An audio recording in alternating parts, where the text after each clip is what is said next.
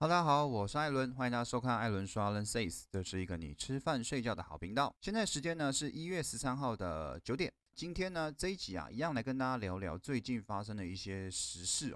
最大一件事情呢，就是拜登确定胜选了啦。吼，在美国国会呢，上礼拜四哦，是清点了选举人，确认最后的票数为何。最后呢，是由拜登以三百零六票呢，突破了两百七十这个大关呢，确定当选了美国第四十六任的总统。哇，这个消息一出来啊，挺川普的支持者呢，是直接闯入国会大厦。华盛顿特区呢，当时就直接宣布要做一个党禁，就是要维持秩序了。而这一些事情引发了几个事件呢？我觉得大家可以去稍微去思考一下。第一个事情呢，是美国的副总统哦，彭斯，也就是川普的二把手，那是首次四年来首次拒绝了川普的意思，就是开放国会呢来清点哦选举人的票数。再来呢，则是哦。川普的账号呢是被冻结十二个小时，后来是变成了永久冻结。那这件事情呢，就反映了 Twitter 这个执行长的态度嘛。而川普的支持者闯入国会这件事情呢，也被很多的大佬哦出来说这样子是不好的。像是 Twitter 执行长嘛，脸书执行长嘛，那还有苹果的执行长，还有这个摩根大通的执行长哦，都有在网络上发文说，哎，这样子是不 OK 的，是不民主的。而其实呢，我反而认为哦，这是一个表态啦，就是对于接下来民主党啊要执政的一个态度的表态，就是说哦，好，我确定这个答案是什么咯。好，那我接下来应该要给明年开始要执政的政党哦，因为接下来民主党要执政嘛，给他们一些表忠心的感觉啊。我个人感觉反而是这样子。当然，川普支持者这样子事情是不好的，只是刚好我认为有一个呃借题发挥的效果。拜登这次胜选呢，有有几个一些历史意义哦。第一个呢是掀起了所谓的完全执政。什么是完全执政？美国有两个议院嘛，参议院跟众议院。那这一次的选举呢，参众议院分别都是由民主党拿下比较多的席次。也就是说，未来如果他们有什么东西要去推动，有什么政策要去推动的时候啊。民主党其实是非常容易过关的，因为两边都是他的人。这个完全执政呢，是二零一一年以来哦首次出现的一个状况。那这一次的拜登当选呢，又在引起了所谓的绿能潮哦。因为拜登呢在竞选的时候，他有承诺过，如果当选了，要推动两兆美元来干净能源的一个计划，像是再生能源的免税啊，或者是零碳工业。这些呢，其实就是所谓的绿能产业嘛。那也因为这个政策呢，这个确定当选哦，其实台湾股市啊的绿能哦，也是跟着做了一波大涨哦。像是太阳能的硕和三六一一、二四零六的国硕，还有六四七七的安吉。那像是还有太阳能嘛，风力发电嘛。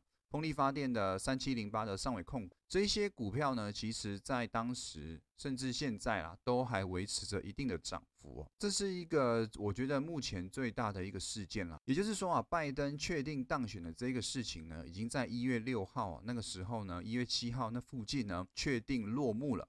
那落幕了，就等到一月二十号呢，会做一个总统交接，而到一月二十号呢，大概还有七天的时间哦。这中间川普会不会搞出什么事情啊？也不知道。只是目前呢，就可以看到一些消息说了，美国接下来会跟台湾越来越友好嘛，一样会抵制哦，在美国上市的中国产业。好，这个是其中一个重点了。再来第二个重点呢，第二个大族群呢，就是呃特斯拉电动车概念股。其实电动车概念股呢，也算是绿能计划之一哦，因为不用油嘛，不用石油嘛，而要改用电动发电的方式嘛，所以呢，不管是太阳能。或者是风力发电，还有电动车，其实都是绿能概念股的一部分哦。也因为拜登完全胜选的消息哦，特斯拉其实在上周呢也做了一波非常强势的上涨。特斯拉在上周五的时候，市值突破了八千亿美元，距离一个历史性的目标七千亿呢，上一个七千亿的目标仅仅差了四天。也就是说，他用四天让整个公司的市值增长了一千亿。如果还包含股票期权的这个执行计算它的市值。其实是已经过兆了哦，其实是已经过一兆了。也就是说，特斯拉是第五家市值破兆的企业。前面当然就是什么 Google、Amazon、Apple 这一些公司。这一间公司呢，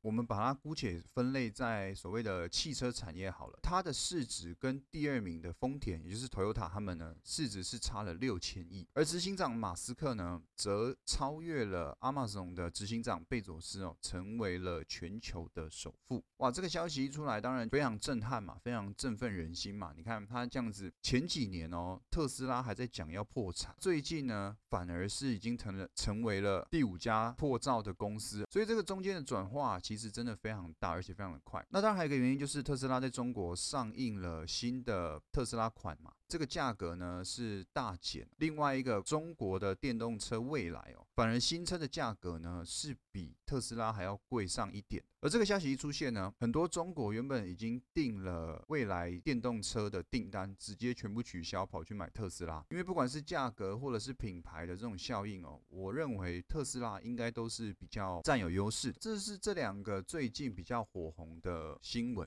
那我们就来聊一下最近台湾股市的状况吧。现在台湾股市呢是已经接近一万六千大关了，距离一万五呢其实真的差不到一个月而已。这个涨幅、这个速度是真的非常非常夸张。而我们台积电，我们的护国神山台积电呢，今天也正式站上了六百大关。六百大关这个概念是非常恐怖的。大家知道，台积电占台湾总市值的百分之三十一。如果台积电涨一块呢，基本上台湾股市要涨八到十点。譬如说，今天台积电涨了十四块，它基本上贡献给大盘是一百二十点。一档股票涨了十四块而已，就可以贡献给大盘将近一百二十点的涨。台积电是全球第一的半导体公司嘛？不是台湾第一哦，是全球第一哦。基本上持有台积电的股东啊，有百分之八十甚至八十五以上都是所谓的外资。那当然，大家就会有一些问题啦，就是说我其实个人也在思考这一个问题哦，就是台积电市值这么高，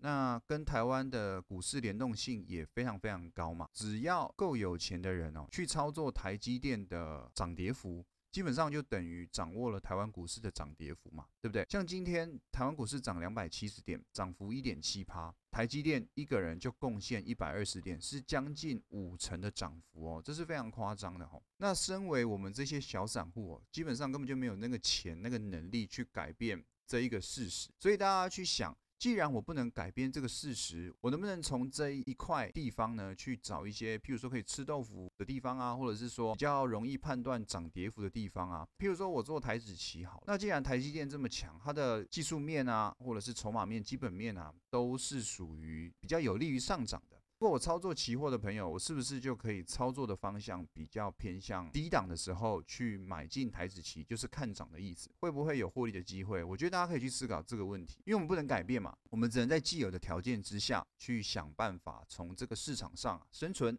甚至是获利哦，这是我觉得大家可以去思考的一个方向了。那当然，如果要讨论到怎么样的族群哦，像前一阵子啊，不管是玻璃呀，或者是运输，尤其运输嘛，这个涨幅非常夸张。那还有像是钢铁啊，还有像是电器等等哦这一些的股票呢，其实族群啊，这些的族群呢，其实在最近呢都面临了比较大的修正，这也是大家在说的所谓的类股轮动，钱只有一包。银弹就这么多，如果我要使另外一个族群上涨，我是不是就要从原本获利的族群把钱领出来？而现在比较强的族群呢，是电子。讲更仔细一点呢，其实就是半导体。好，半导体今天的成交量呢，占整个台湾市场将近三呃超过三成。所以呢，现在很明显呐。肋骨轮动再怎么轮动，就是由船产转到电子。那既然从船产转到电子，从中小型类股转到所谓的大型全值股，目前看起来是这样子嘛？今天联发科也涨将近五趴嘛，对不对？大家就可以去想一件事情：诶，如果我这一波台积电啊、红海啊、联发科啊、台塑化啊，我没有跟上车的，我接下来应该要怎么去操作？是不是现在钱就在全值股嘛？还没有涨的是谁？在休息的是谁？是不是就所谓的中小型类股？现在就可以去留意一些中小型类股，趁这一波还没上涨，接下来可能会启动补涨行情的个股嘛，对不对？那个股呢，又要去找哪些族群？现在在休息的是谁？是运输，是钢铁，是前一阵子的船产族群，是不是有可能这一波电子族群、半导体族群涨完了之后，钱又轮回到了船产？如果你这一次是没有跟上。这一波大涨的，那大家也不要害怕，因为钱呢还在进来，台币呢还在升值啊，这就不用去担心的太多。只要美国宽松 QE 持续，钱就会一直进来台湾，因为台湾呢是相对应。其他国家疫情非常稳定的一个国家，你就要去留意的是，在封关之前呢，还有三大概三周的操作时间。这三周电子族群我没有做到了，我接下来可以留意的是，现在正在回落的族群，现在还没有上涨的中小型类股。都是可以去值得注意的哦。如果你说要更仔细一点，你想要报长期一点的，哪一些族群是可以报长期的？第一个当然就是所谓的电动车嘛，也就是整个大绿能产业啦，电动车、风力发电、太阳能这几个族群，我觉得都没问题。另外一个就是运输，运输这一次明显是以。除了疫情的关系之外，有很大的阻力进去炒作的，而炒作下来开始做一个回落，我觉得只要疫情都还是维持现在这样的状况，运输就还很有搞头。趁回落的时候开始去找买点，未来运输这个族群呢，势必还有一波涨幅可以期待。那以上呢，就是艾伦我呢给大家的一些建议哦，大家可以去参考看看。好了，那么今天这一集 podcast 呢就到这边，我们下一集见，谢谢大家，拜拜。